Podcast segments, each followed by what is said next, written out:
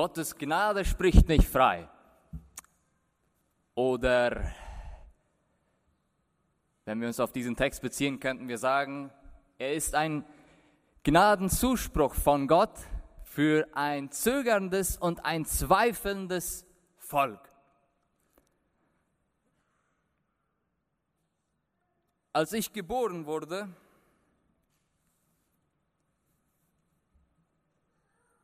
brauchte ich mir meine Eltern für zwei Jahre mit keinem teilen. Und das genoss ich. Ja. Erstgeborener war ja nicht mein Verdienst, aber immerhin zwei Jahre lang Mama und Papa nur für mich. Und dann kam da auf einmal dieses Wesen, das mir meinen Thron streitig machte. Meine Schwester wurde geboren und ich hatte Mama und Papa auf einmal nicht mehr für mich alleine.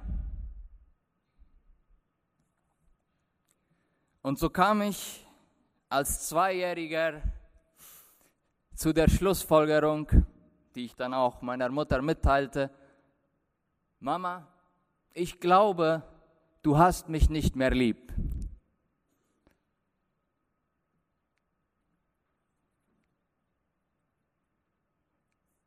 Hast du dich irgendwann mal in deinem Leben gefragt, ob Gott dich nicht mehr lieb hat? Ob du Gott vielleicht egal bist? Hast du dich vielleicht irgendwann mal verlassen gefühlt von Gott und dich gefragt, warum dieser Gott, dem du vor vielen Jahren vielleicht schon dein Herz gegeben hast, warum jegliches Anzeichen von seiner Gegenwart fehlt in deinem Leben? Hast du dich vielleicht einmal gefragt oder hast du geglaubt, dass Gott dich nicht mehr liebt? Vielleicht eine andere Frage. Hast du dich vielleicht in deinem Leben mal gefragt, warum dieser christliche Glaube wirklich der einzige Weg zu Gott sein soll?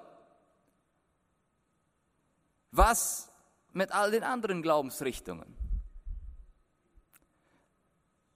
Was, wenn da vielleicht mehr Erfüllung liegt? Was ist, wenn der christliche Glaube in Wirklichkeit dein Leben einengt mit sinnlosen Regeln, mit sinnlosen Traditionen?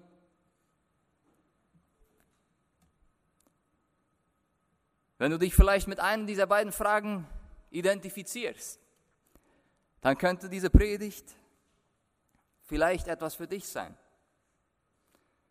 Als Gemeinde sprechen wir ja in diesen, in diesen Monaten über das Buch von Jesaja. Und Jesaja ist eines der vielfältigsten Bücher und in dieser, diesem Text, den wir heute anschauen wollen, da stellt sich das Volk in gewisser Weise diese Fragen, die ich soeben äh, präsentiert habe. Bin ich oder sind wir Gott vielleicht egal? Liebt Gott uns überhaupt noch? Weiß er, wie ich mich gerade fühle, wie wir uns fühlen, ist ihm bewusst, durch welche schwere Situation ich gerade gehe. Oder die anderen Fragen. Warum sollte dieser Glaube, den unsere Vorfahren uns gelehrt haben, der richtige sein? Was, wenn in anderen Glaubensrichtungen vielleicht mehr Erfüllung liegt? So, wir haben gesehen im Buch von Jesaja, dass Gott durch seinen Propheten spricht und er sagt dem Volk, dass Gott in das politische Geschehen eingreifen wird und dass er das Volk richten wird für seine Sünden, für seinen Götzendienst, für die äh, Ungerechtigkeit, die in dem Volk herrscht. Das ist besonders in den ersten Kapiteln 1 bis 39 der Fall. Und Gott hat es gesagt und so wie er es vorhergesagt hat durch seine Propheten, so passiert das dann auch historisch. Zuerst wird das Nordreich von den Assyrern eingenommen und die Einwohner werden vermischt mit heidnischen Völkern, fangen an, die heidnischen Götter anzubeten. Und Jahrzehnte später dann das Südreich, wird von den Babyloniern eingenommen und wird in die Gefangenschaft geführt. So, und vielleicht eine interessante Randinformation. Die Assyrer, die hatten eine ganz andere Politik als die Babylonier. In der assyrischen Gefangenschaft waren die Israeliten praktisch dazu veranlagt oder äh, bedurft sich mit den Assyrern zu verheiraten und ihre Götter zu verehren, was dazu führte, dass mit der Zeit immer weniger reine Israeliten äh, aus dem Nordreich waren. Die Babylonier hatten aber ein bisschen andere Politik. Die brachten das Volk bis nach Babylon, aber da durfte das Volk relativ frei wohnen, leben und es war nicht gezwungen, sich mit den Babyloniern zu mischen oder ihre Götter anzubeten, was sie wahrscheinlich aber trotzdem gemacht haben. Deshalb spricht die Bibel wahrscheinlich hauptsächlich von der Rückkehr des äh, Südreiches, weil das die reinen Israeliten waren. Und ja, Gott spricht zu dem Volk durch den Propheten Jesaja in diesen Kapiteln 40 bis 66 zu diesem Volk, das zurückkehrt. Das zurückkehrt, das wieder da ist in, der, in ihrem Land. Und Gott sagt zu ihnen, dass er neu mit ihnen durchstarten will. Er möchte neu beginnen. Er möchte, dass das, was sie jetzt gelernt haben, dass das irgendwie eine Folge hat, eine Konsequenz hat, dass sie jetzt ihm gehorsam sind. Und so fängt das Kapitel 40 mit diesen wunderbaren Worten an und sagt, tröstet, tröstet mein Volk. Redet mit Jerusalem freundlich und predigt ihr, dass ihre Knechtschaft ein Ende hat, dass ihre Schuld vergeben ist. Denn sie hat doppelte Strafe empfangen von der Hand des Herrn für alle ihre Sünden. In diesem Vers sagt Gott zu seinem Volk, erstens, ihr seid noch mein Volk. Trotz all dem, was ihr getan habt, trotz der Strafe, die ihr bekommen seid, ihr seid mein Volk. Und zweitens, ich bin interessiert daran, euch zu trösten. Ich bin interessiert daran, euch zu trösten, weil ihr traurig seid, aber ihr seid traurig, weil ihr Strafe bekommen habt für das, was ihr getan habt. So, da ist die Einladung. Komm, wollen frisch anfangen. Doch das Volk hat zwei Einwände, mindestens zwei, die es davon abhalten, Gott neu zu vertrauen, Gott neu zu gehorchen. Der erste Einwand ist der, den ich durch die Anekdote illustriert habe. Es hat den Anschein, dass wir Gott egal sind. Es hat den Anschein, dass Gott uns nicht wirklich so liebt. Jesaja 40, Vers 7 sagt es: Warum sprichst du denn, Jakob? Und du, Israel, sagst: Mein Weg ist dem Herrn verborgen und mein Recht geht vor meinem Gott vorüber. Es hat den Anschein, dass du dich gar nicht für uns interessierst. Und ich glaube, das ist ein Argument, ein Lieblingsargument der Menschen, die sich nicht Gottes Willen unterstellen wollen, bis heute noch. Die Deisten, die Deisten sind Leute, die sagen, okay, es gibt einen Gott, aber ich glaube, ich glaub, der ist überhaupt gar nicht interessiert an dem, was hier unten abgeht. Vielleicht hat er uns geschaffen, vielleicht auch nicht, aber auf jeden Fall ist er nicht interessiert an dem, was hier abgeht. Denn wie könnte ein so guter Gott so schlimme Dinge zulassen? Und wenn wir uns die Lage anschauen, in der Israel sich befand damals, dann können wir das vielleicht gut nachvollziehen. Und wenn wir uns die Lage heutzutage anschauen, dann können wir das auch gut verstehen. Diesen Gedankenvorgang. Wozu das alles? Wenn Gott uns so sehr liebt, warum lässt er dieses oder jenes passieren? Dann haben die noch einen anderen Vorwand, die Leute aus Israel. Das war der zweite Einwand des Volkes. Wir bevorzugen etwas konkretere Götter. Ich meine, hallo, wir können dich nicht sehen, wir können dich nicht immer spüren, Nach allem, was passiert ist, hast du keine großen Wunder getan, um irgendwie die babylonische Gefangenschaft zu vermeiden. Wir bevorzugen etwas konkrete Götter. Diese hübschen Götzen, die vergoldeten Götzen. Dieser Einwand ist nicht ganz explizit, das heißt, das Volk sagt es nicht so literal, wie ich das jetzt eben sagte, aber definitiv hat der Prophet es sich zur Aufgabe gemacht, den, den, den Leuten über die Nichtigkeit des Gott, Götzendienstes aufzuklären. Das macht er in diesen letzten Kapiteln immer und immer wieder. Und diese Götzen in anderer Form, die gibt es heute auch noch. Das wissen wir alle. All diese Erfolgsrezepte, die uns ein besseres Leben versprechen, die uns etwas mehr Ansehen, mehr Gesundheit, mehr Ruhe, mehr Liebe, mehr Zufriedenheit präsentieren, aber bei denen wir nach einer Zeit wissen, das war nichts mehr als irreführende Werbung. Da steckt había sido nicht so viel dahinter. Wer kann sich noch an den VW-Skandal erinnern? Ja, 2000, ich glaube, es zog sich über mehrere Jahre, aber 2016. Die Firma wurde angeklagt wegen irreführender Werbung, weil sie angab, dass ihre Autos einen wesentlich reduzierten Grad an Abgasproduktion aufwiesen. Ja? Das, das heißt, die machten den Test und das kam, das Ergebnis zeigte an, wow, Volkswagen produziert nicht so viel Abgas oder gewisse Autos von Volkswagen. Und das hört sich doch eigentlich ganz, ganz nobel an, ja? Also, ich habe mir jetzt ein Auto gekauft und das verschmutzt die Atmosphäre nicht so sehr wie deins. Aber dann stellte sich heraus, dass das nur beim Test der Fall war, dass da eine Software eingebaut, eingebaut worden war, die die Abgase in, beim Test reduziert, aber nachher um ein 40-faches äh, vermehrte.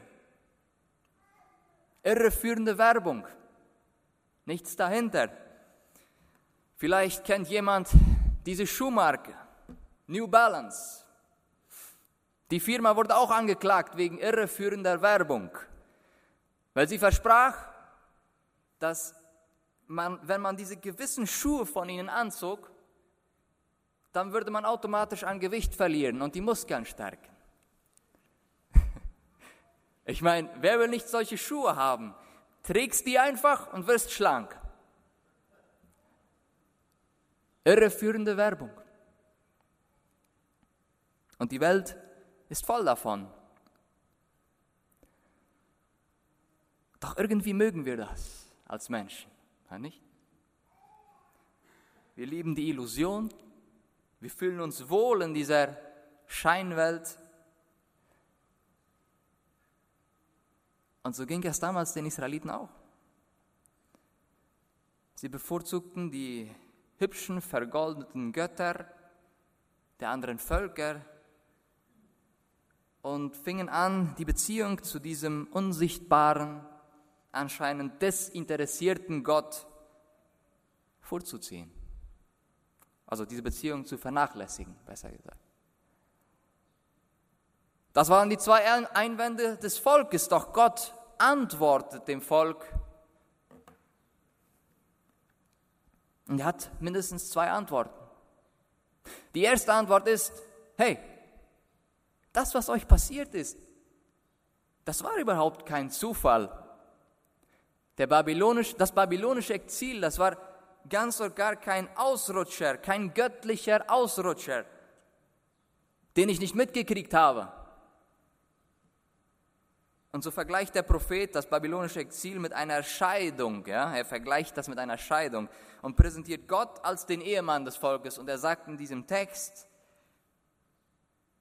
Jesaja 50, 1 bis 2, der Herr sagt, ihr behauptet, ich hätte Israel, eure Mutter, verstoßen. Zeigt mir doch die Scheidungsurkunde. Ihr behauptet, ich hätte euch, meine Kinder als Sklaven verkauft, wie man es tut, um seine Schulden zu tilgen. Zeigt mir doch den, dem ich etwas schuldig bin. Nein, wegen eurer Schuld habe ich euch weggegeben. Wegen eurer Verbrechen habe ich eure Mutter Israel weggeschickt. Warum stellt sich mir keiner? Warum antwortet ihr nicht? Ihr denkt, ich sei zu schwach, um euch zu helfen. Mein Arm sei zu kurz, um euch zu befreien.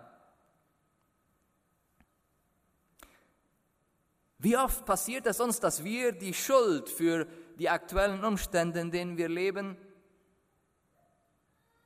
auf andere schieben, von uns weisen, anstatt den Ursprung bei uns selbst zu suchen?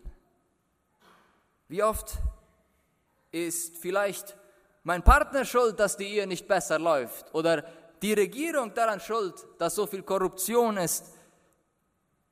Und wie oft ist Gott an dem Schuld, den mein Leben gar nicht zu interessieren scheint. Ich glaube, es tut uns sehr gut und es ist für unser geistliches Überleben sogar lebensnotwendig zu erkennen, wie sehr wir mit unseren Taten, mit unseren Entscheidungen und Einstellungen uns von Gott entfernen können. Und dass wir oft auf keinen anderen zeigen können als auf uns selbst. So sagt der Prophet in Jesaja 43, Vers 22, sagt er, Du hast mich nicht gerufen, Jakob, um mich hast du dich nicht bemüht, Israel. Du hast mir keine Lämmer als Brandopfer gebracht und hast mich nicht mit Schlachtopfern geehrt. Ich habe dich nicht zu Speiseopfern gezwungen oder dir auferlegt, mir Weihrauch zu bringen. Du hast keine Gewürze für mich gekauft, hast mich nicht mit dem Fett deiner äh, von Opfertieren erfreut. Nein, du hast mich mit deinen Sünden bedrängt und mit deinen bösen Taten ermüdigt. Gott geht es doch nicht um die Schlachtopfer oder um den Weihrauch, von dem er hier spricht. Aber diese Opfer waren die Art und Weise, mit denen man zu der Zeit zeigte, was im Inneren vor sich ging. Man zeigte, was die Prioritäten waren. Und die Israeliten, die hatten das definitiv vernachlässigt. Wenn wir in unserem Leben die Konsequenzen unserer schlechten Entscheidungen schmecken und unser geistliches Fundament ja, wackelt. Wir gehen ja manchmal durch solche Zeiten in unserem Leben, wenn unser geistliches Fundament wackelt, wie ein Haus, das auf sandigem Boden ist. Ist es da nicht deshalb, weil wir nicht auf den Felsen gebaut haben? Oder wenn unsere geistliche Kehle so durstig ist. Ist es dann nicht deshalb, weil wir schon lange nicht mehr zur Quelle gegangen sind?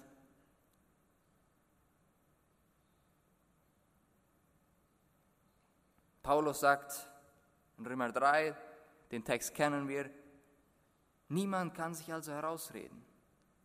Die ganze Menschheit ist vor Gott schuldig. Denn das steht fest mit Taten, wie sie das Gesetz verlangt, kann kein Mensch vor Gott als gerecht bestehen. Und nochmal, es ist überlebensnotwendig für unser geistliches Leben, dass wir mit der, Hilfe, mit der Hilfe des Heiligen Geistes erkennen und uns in Erinnerung rufen, dass wir mit unseren Taten vor Gott nicht bestehen können. Doch zum Glück hört da die christliche Botschaft, das Evangelium nicht auf. Ja? Wir sollen ja nicht ein Leben lang im melancholischen Selbstmitleid verbringen. Denn ein Vers weiter sagt der Prophet, und trotzdem, ich werde euch alles vergeben. Um meinetwillen, Ich werde all eure Vergehen für immer vergessen. Sagt Gott. Und das ist ein wunderbarer Vergebungszuspruch. Die zweite Antwort, die Gott dem Volk gibt, bezieht sich auf die Götzen. Und er muss wieder klarstellen, dass er der einzige Gott ist. So sagt er in Jesaja 44, Vers 6 bis 7, der Herr, Israels König und sein Befreier, der Herrscher der Welt sagt, ich bin der Erste, ich bin der Letzte, außer mir gibt es keinen Gott. Wer ruft wie ich immer Neues ins Dasein? Er soll den Beweis antreten, er soll mir alles der Reihe nach aufzählen, angefangen bei der Urzeit, als, die Menschen, als ich die Menschen schuf. Und was künftig geschehen wird, das soll er einmal vor allen hier erzählen. Denn Gott hat durch seine Propheten vorhergesagt, was passieren wird. Und Gott hat durch seinen Sohn uns gesagt, was in den letzten Zeiten passieren wird. Dass wir in dieser Welt leiden werden. Dass es schwer tun wird, manchmal oder manchmal sehr oft sogar. Das hat er uns vorhergesagt. Und er sagt, der Grund, warum Gott dem Volk verboten hat, ein Abbild von ihm zu machen, ist, weil kein menschliches Abbild seiner Macht und Größe ganz erfassen kann. Alles ist viel zu klein, viel zu wertlos, viel zu menschlich. Deswegen können wir auch Gott so schwer in einer Ideologie, in einem Götzen oder in einer theologischen Theorie ganz erfassen. Weiter macht sich Gott, äh, spricht Gott über die anderen Götzen. Der sagt, Bel bricht zusammen, Nebu ist gefallen, ihre Götzenbilder sind den Tieren und dem Vieh aufgeladen, dass sie sich müde tragen an dem, was eure Last war. Sie fallen und beugen sich allesamt, sie können die Last nicht retten, sie selbst müssen in die Gefangenschaft gehen. Hört mir zu, ihr vom Hause Jakob und alle, die ihr noch übrig seid vom Hause Israel, die ihr von mir getragen werdet, von Mutterleibe an und vom Mutterschoße an mir aufgeladen seid. Auch bis in euer Alter, bis in euer Alter bin ich derselbe und ich will euch tragen, bis ihr grau werdet. Ich habe es getan. Ich will heben, tragen und erretten. Wem wollt ihr mich gleichstellen und wem vergleicht ihr mich? An wem messt ihr mich, dass ich ihm gleich sein soll? Sie schütten das Gold aus dem Beutel, wiegen das Silber mit der Waage und dingen den Götz, Goldschmied, dass er einen Götzen daraus machte, einen Gott daraus mache, vor dem sie knien und anbeten. Sie heben ihn auf die Schulter und tragen ihn und setzen ihn wieder an die Stätte, dass er stehe und sich nicht von einem Ort rücke. Schreit einer zu ihm, so antwortet er nicht und hilft ihm nicht aus seiner Not. Gedenkt doch daran und seid fest, ihr Abtrünnigen, nehmt's zu Herzen. Jedes menschliche Konstrukt, jede Theorie, jeder, jedes Erfolgsrezept, jeder weltliche Wert wird eines Tages in die Knie sinken. Die Bibel sagt uns, dass am Ende auch jeder Mensch vor Gott in die Knie sinken wird. Und wir als seine Kinder, wir freuen uns darauf. Wir tun das gerne. Weil wir damit schon jetzt anfangen. Und dann schließt Gott. Äh, schließt, Gott schließt nicht, aber zuletzt kommt dann Gottes Gnadenzuspruch an dieses Volk, das so viele Ausreden hat, das so viele Einwände hat und trotz ihrer geistlichen Verstocktheit, trotz ihres Zögerns und trotz ihres Zweifels spricht Gott dem Volk seine Liebe und seine Gnade zu. Und die Gnade hat das letzte Wort. Die Gnade Gottes hat immer das letzte Wort. Und das ist der letzte Bibeltext, den ich heute lesen will mit euch. Gott vergleicht in diesem Text, den Daniel auch schon gelesen hat, Israel mit einer unfruchtbaren Frau. Das heißt, die unfruchtbaren Frauen zu der Zeit waren sozial abgewiesen. Die Witwen, ja, es waren arme Frauen, äh, die, die keine Kinder bekommen konnten. Das sehen wir bei Abraham, das sehen wir beim Propheten Elia. Das waren die, die abgesondert wurden. Die hatten keinen sozialen Status. Deswegen vergleicht Gott sein Volk mit so einer Frau und er sagt, freue dich, du Unfruchtbare, die keine Kinder zur Welt gebracht hat. Juble laut, obwohl du nie in Wehen gelegen hast. Denn die verlassene Frau wird mehr Kinder haben als die, die mit dem Mann zusammenlebt. Mach dein Zelt größer. Wir müssen an diese Beduinenzelte denken, ja, in denen Abraham gelebt hat. Das Zelt musste größer gemacht werden, damit da mehr Kinder reinpassen. Ja. Spanne deine Zeltdecken aus, ohne zu sparen. Verlängere die Seile und schlag die Zeltblöcke fest ein. Denn nach Süden und nach Norden wirst du dich ausbreiten Deine Kinder werden das Gebiet fremder Völker in Besitz nehmen und du wirst ver verwüstete Städte besiedeln. Hab keine Angst, du wirst nicht wieder enttäuscht. Du brauchst dich nicht mehr zu schämen. Was für eine Zusage, ja? Du brauchst dich nicht mehr zu schämen. Wir brauchen uns nicht mehr zu beschämen, wenn, wenn Jesus unsere Sünden freigewaschen hat. An die Schande deiner Jugendzeit und die Schmach deiner Witwenschaft wirst du bald nicht mehr denken. Denn dein Schöpfer ist ja dein Ehemann. Er heißt der Herr, der Herrscher der Welt. Der heilige Gott Israels ist dein Befreier. Der Gott, dem die ganze Erde gehört. Jerusalem, du bist. Okay. Jerusalem, Du bist wie eine Frau, die von ihrem Mann verlassen wurde und tief bekümmert ist. Aber jetzt ruft er dich zurück. Kann denn jemand seine Jugendliebe verstoßen, sagt der Herr. Für eine kleine Weile habe ich dich verlassen, aber weil ich dich von Herzen liebe, hole ich dich wieder heim.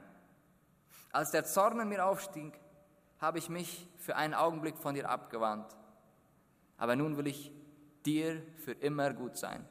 Das sage ich der Herr, der dich befreit.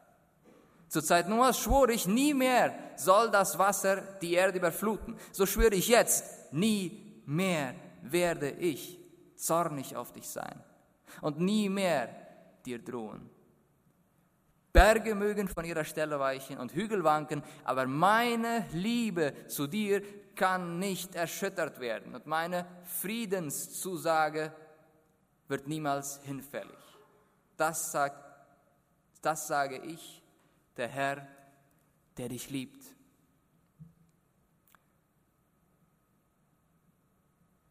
Lieber Gottesdienstbesucher, ich weiß nicht, wie du heute hergekommen bist. Ich weiß nicht, was du für eine Woche hattest. Ich weiß nicht, wie dein geistliches Leben im Moment aussieht.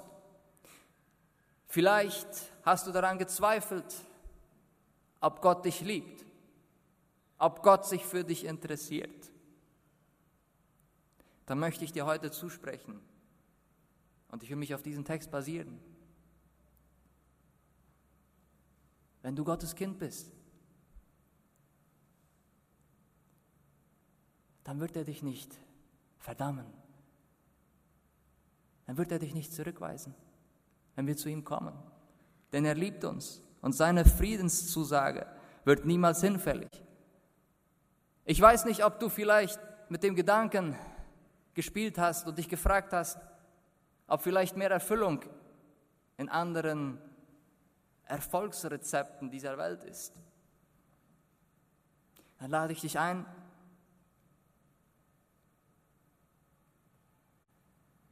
dir heute wieder in Erinnerung zu rufen, was Gott in deinem Leben getan hat, wie er es im Volk Israel getan hat.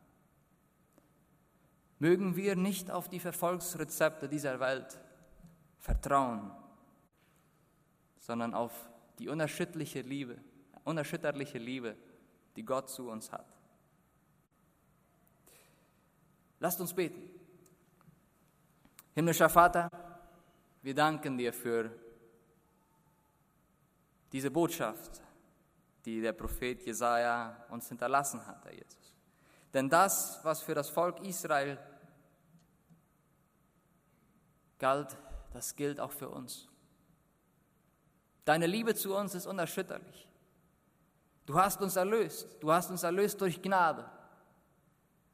Und die Strafe für unsere Sünden, die hat Jesus getragen, dort am Kreuz. Wir sind reingewaschen vor dir. Du siehst uns durch das Blut von Jesus Christus und wir sind gerecht gesprochen, wenn wir deine Kinder sind. Und wir brauchen keine Angst mehr davor zu haben, von dir verdammt zu werden. Denn deine Liebe zu uns ist unerschütterlich, so wie sie dem Volk Israel zugesprochen wurde. Ich möchte für jeden Gottesdienstbesucher beten, Herr Jesus. Du weißt, welches die Situationen sind, durch die er oder durch die sie gerade in diesem Moment durchgeht. Du weißt, was er oder sie braucht. Du kennst uns. Und ich möchte dich bitten, dass wir durch das, was uns im Leben passiert, immer näher zu dir kommen können und diese Liebe, die du uns zusprichst, immer tiefer und immer besser verstehen können, Herr Jesus.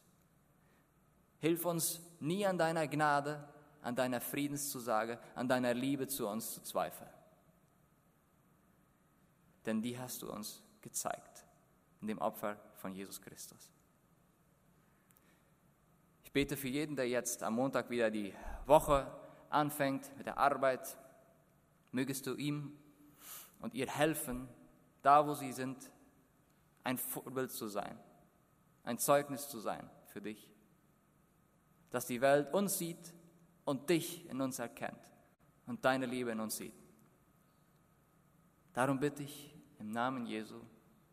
Amen.